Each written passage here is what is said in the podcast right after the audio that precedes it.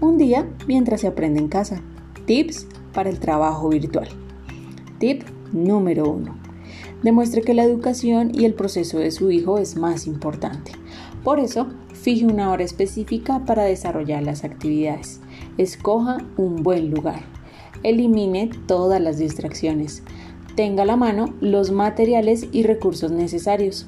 Recuerde que usted es el primer ejemplo. Tip número 2. Acompañe las actividades. Identifique las estrategias para el envío de las mismas. Esté presente, acompañe y revise las actividades planteadas y supervise el uso de la televisión y los dispositivos electrónicos. Tip número 3. Ofrezca apoyo. Ayude a que su hijo se organice bien. Fomente los buenos hábitos de estudio. Háblele sobre las actividades, aliéntelo y motívelo. Esté alerta con cualquier señal de frustración. Nunca deje de felicitarlo. Tip número 4. Hable con los docentes para resolver las dudas.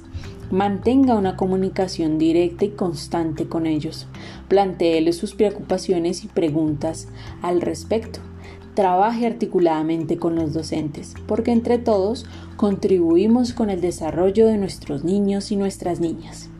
Este es un podcast desde el Convenio de Fortalecimiento para la Atención Integral de la Secretaría de Educación Distrital y Compensar.